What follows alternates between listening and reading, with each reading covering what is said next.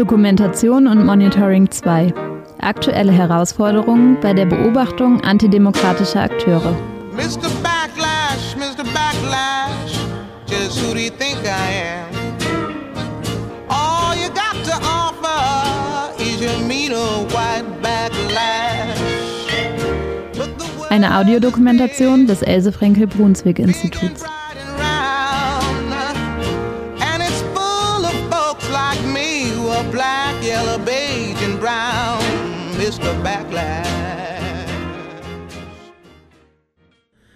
Rechte Gewalt war einfach immer da. Es gab immer rechte, rassistische, antisemitische äh, Angriffe auf Menschen. Es gab immer wieder keine äh, polizeiliche Verfolgung oder keine juristische Verfolgung. Es sind, äh, die Leute konnten sich frei fühlen und relativ sicher sein, dass ihnen nichts passiert.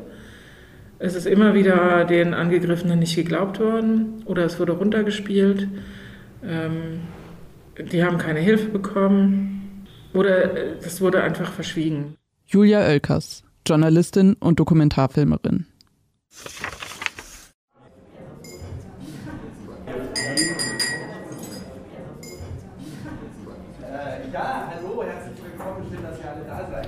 Im Juni diesen Jahres hat das Else Frenkel Brunswick Institut in Leipzig einen Fachtag zum Thema Dokumentation und Monitoring veranstaltet. Eine Fortsetzung aus dem Jahr 2022.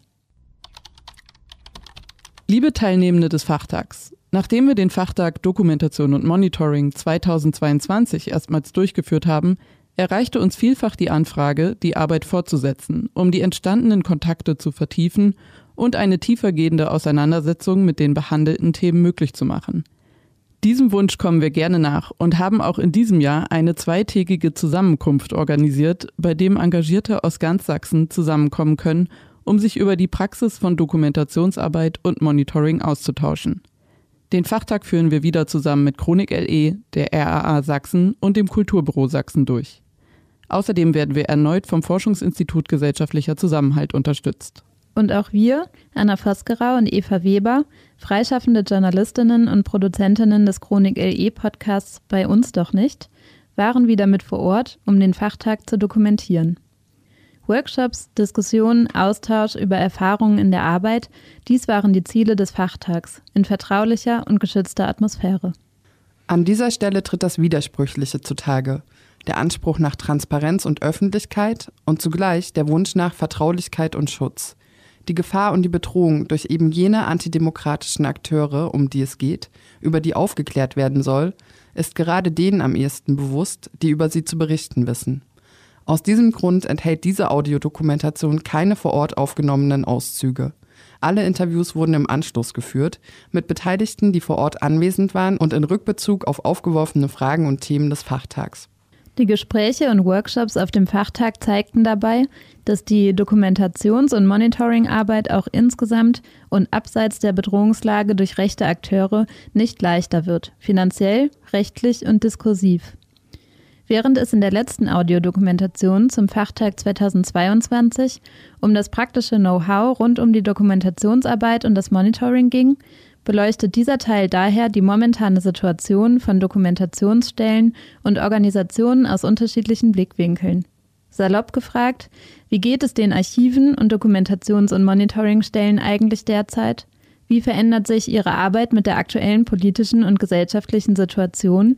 Und was erschwert oder erleichtert sie?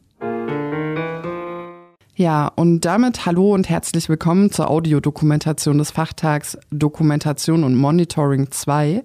Hier sind Eva und meine Kollegin Anna und ihr hört im Folgenden den Schwerpunktteil zu Archiv- und Dokumentationsarbeit. Neben diesem inhaltlichen Schwerpunkt findet ihr auch noch andere Episoden. Eine Folge ist zu den Freien Sachsen und der AfD als Beispiele aus der Dokumentations- und Monitoring-Praxis. In einem weiteren Teil geht es um den öffentlichen Umgang mit den Ergebnissen von Dokumentation und Monitoringarbeit hinsichtlich rechtlicher Fragen. Und eine weitere Folge beschäftigt sich mit Erinnerungskultur als Form politischer Arbeit. Alle einzelnen Episoden sowie auch die gesamte Dokumentation mit allen Themen findet ihr auf der Internetseite des Else Frenke Brunswick Instituts, bei Mixcloud und bei allen gängigen Podcast-Anbietern. Viel Spaß beim Nachhören. Soll ich mal starten? Ja, Vera Hensler fängt an. In einem gemeinsamen Interview mit Simon vom Dokumentationsprojekt Chronik LE sprechen die beiden über die Beziehung von Dokumentation und Archivarbeit. Vera dabei aus der Perspektive zumindest eines Archivs, des APABITS, dem antifaschistischen Pressearchiv und Bildungszentrum Berlin. Genau, also die Archivarbeit ist beim APABITS ja ein Bereich sozusagen von, von verschiedenen, sozusagen, also wir ähm, erfassen im Archiv ja so, zum einen Materialien der extremen Rechten, aber auch zum Beispiel Sachen, die aus der Dokumentation kommen. Also jetzt beispielsweise ähm, Demonstrationsbeobachtungen, Demonstrat also Dokumentation von Demonstrationen, Redenaufnahmen und so weiter. Daneben gibt es noch den Bestand der antifaschistischen Bewegung und Sondersammlung. Das ist im Prinzip der, das Gegenstück, wenn man so will. Also zu sagen, dass wir wollen ja nicht nur die extreme Rechte dokumentieren, sondern auch die eigene Bewegung. Also zu gucken, was war jetzt zum Beispiel vor 30 Jahren interessant, äh, ne? was waren da die Themen, wozu hat die antifaschistische Bewegung gearbeitet. Der Bestand ist ein bisschen anders aufgebaut ähm, als der Bestand zur Extremrechten. Also der zur Extremrechten ist zum Beispiel nach Körperschaften gegliedert. Und dieser ist nach ähm, Regionen bzw. nach Bundesländern gegliedert. Die Materialien erhält das APABITS meist aus bestehenden Sammlungen, zum Beispiel aus Nachlässen oder Recherchekontexten, wenn JournalistInnen und WissenschaftlerInnen jahrelang zu Themen gearbeitet haben. Auch die Nachkommen von extrem rechten Akteuren geben teilweise ihre Bestände an das Archiv. Das ist natürlich so unser, der archivische Teil unserer Arbeit. Sozusagen die Dokumentation betrifft ja eher sozusagen die Dokumentation des aktuellen Geschehens. Ähm, das überschneidet sich vielleicht an der Stelle, also wie gesagt, beim Demonstrationsgeschehen, wobei wir das gerade momentan nicht mehr so intensiv machen wie noch vor einigen Jahren. Ähm, und vielleicht auch noch bei den Periodika, bei den aktuellen, weil die Diskurse, die dort da sozusagen verhandelt werden, also die haben wir natürlich dann im Archiv sozusagen, die werten wir auch aus ähm, und führen das zusammen mit anderen Beobachtungen sozusagen von unseren eigenen Beobachtungen, die aber nicht in dem Sinne Archiv, zu Archivmaterial werden. Vielleicht so viel erstmal als ähm, Aufschlag. Periodika, an dieser Stelle kurz zur Erklärung, ist ein Sammelbegriff für regelmäßig erscheinende Hefte, Journals und andere Publikationen. Weniger archivarisch, dafür eben mehr beobachtend, arbeitet das Dokumentationsprojekt Chronik LE aus Leipzig. Und hier auch Simon.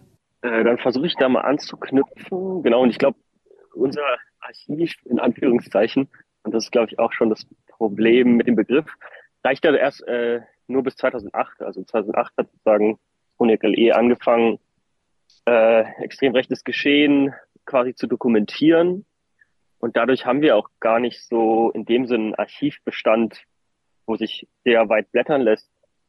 Ähm, genau, aber was wir sozusagen machen, ist dem vielleicht so vorgelagert, eben dieses Monitoring und die Dokumentation eben, dass wir versuchen, Entwicklungen, Tendenzen anhand eben der Dokumentation von Ereignissen quasi nachvollziehbar zu machen. Und ähm, das Besondere bei uns ist ja auch, dass wir da äh, häufig neben unserer eigenen Beobachtung, das heißt auch Demos anzugucken, im Internet zu suchen, ähm, ja auch von Betroffenen oder Zeugen und äh, Zeugen ähm, quasi Material geliefert bekommen.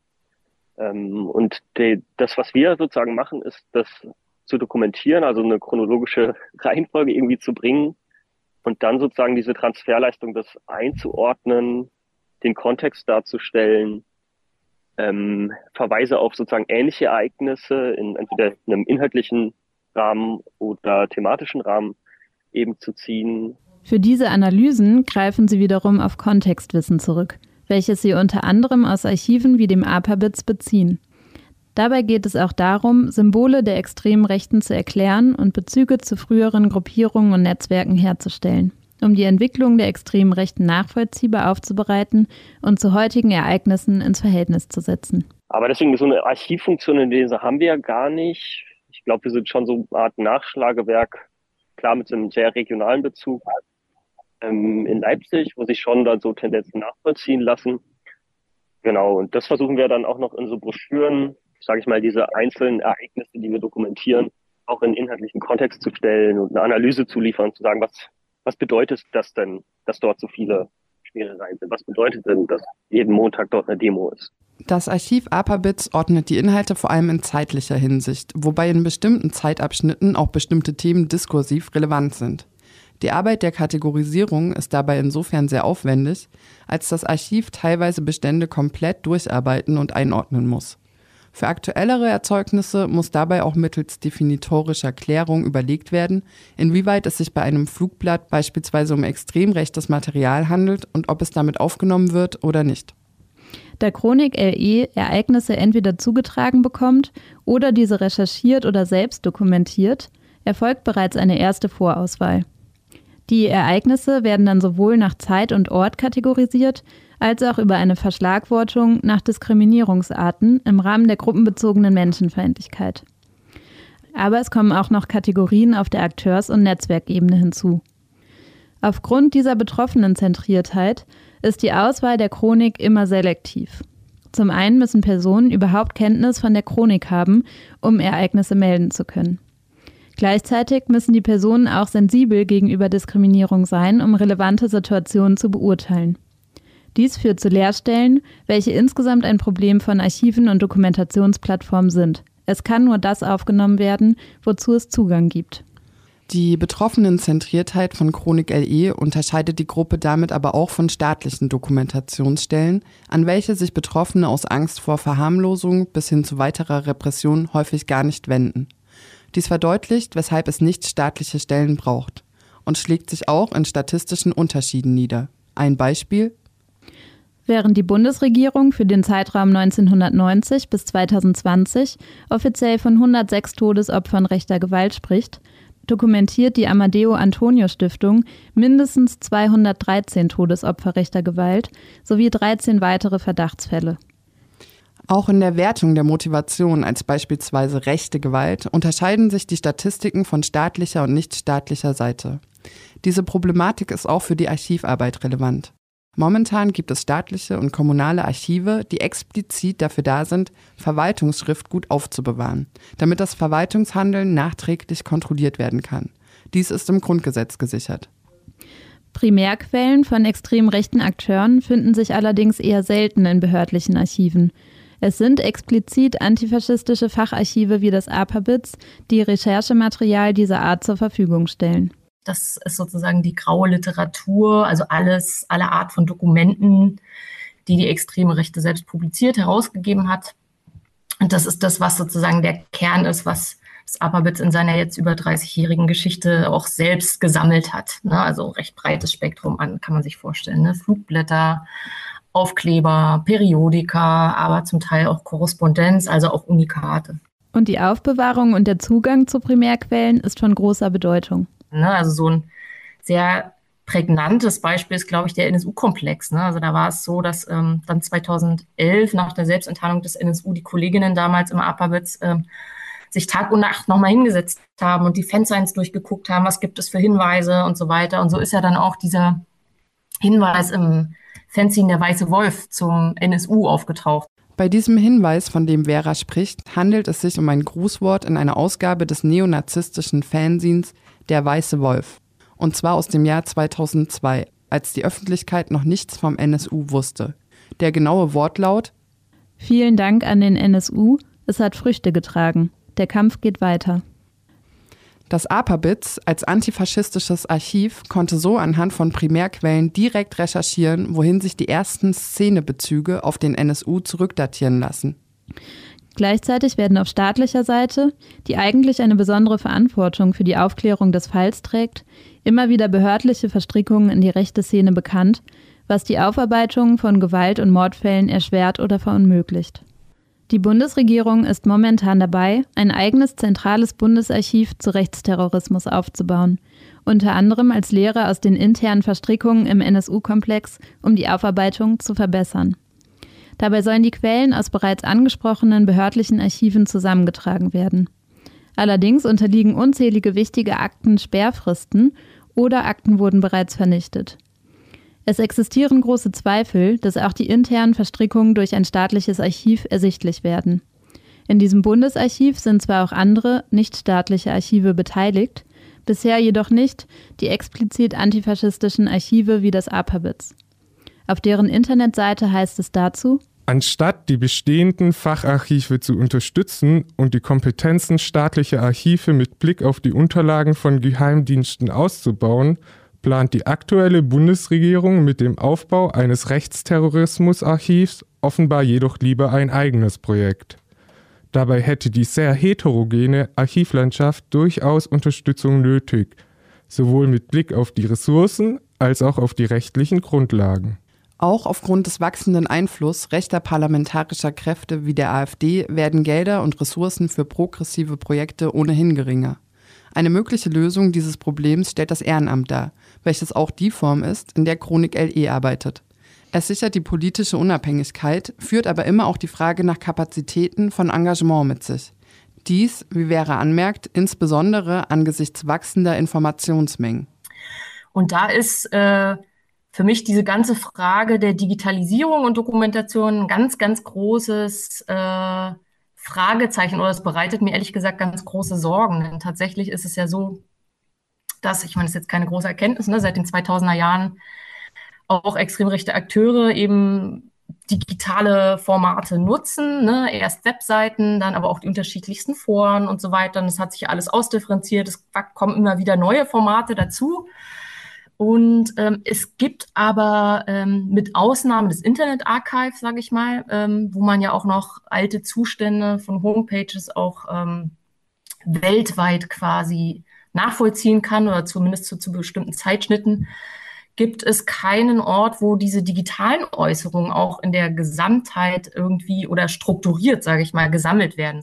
Zwar gäbe es kleine und große Fachprojekte, die auch diese Daten sammeln, allerdings insbesondere im regionalen Rahmen und nicht zentral. Und meine Befürchtung ist tatsächlich auch, dass uns da in den letzten Jahren schon relativ viel verloren gegangen ist tatsächlich und ähm, an Dokumentation, was auch nicht mehr ähm, wieder nachzuholen ist. Und ja, das ist halt ähm, auch sehr umfassend. Also da, kommt auch dieser technische Aspekt noch dazu, da kommen rechtliche Aspekte hinzu. Ne? Also das lässt sich auch nicht so lösen, aber da fehlt mir so ein bisschen so eine gemeinsame Idee, wie man das irgendwie sozusagen abbilden und sichern kann. Ne? Und ähm, bei uns ist es ja so tatsächlich, dass wir diesen, also Online-Monitoring eigentlich nur sehr, sehr, sehr, sehr punktuell machen und auch nicht strukturiert fürs Archiv, weil es einfach viel zu viel ist, sozusagen. Es geht dann immer für eine einzelne Recherche oder so, aber jetzt, ähm, dass man systematisch bestimmte Kanäle über Jahre erfasst, das ist ähm, dafür, auch dafür haben wir die Ressourcen gar nicht. Und ähm, das fehlt aber meines Erachtens total. Ne? Also auch wenn man sich in 20, 30 Jahren mal angucken will, wie sich die extreme Rechte heute organisiert, geäußert hat. Also die Periodika wird man noch haben und das werden ja leider Gottes auch nicht weniger. Im Gegensatz zum allgemeinen äh, Problem von Medienhäusern, sage ich mal, sozusagen, gerade auch bei linken Medienhäusern ging es jetzt auch wieder durch die Presse, ne? dass da viele Schwierigkeiten haben und fraglich ist, ob die weiter existieren können ähm, ist es bei den Rechten nicht der Fall. Also da gab es in den letzten Jahren immer wieder Gründungen von kleineren Zeitschriftenprojekten, die sich auch über die Jahre zumindest auf so einem niedrigen Niveau, Niveau haben etablieren können. Ne? Also das gibt es ja weiterhin. Ähm, aber inwieweit dann eben, wie gesagt, diese digitalen Repräsentationen noch ähm, in 20, 30 Jahren rückblickend noch nachvollziehbar sind, da habe ich große Zweifel tatsächlich.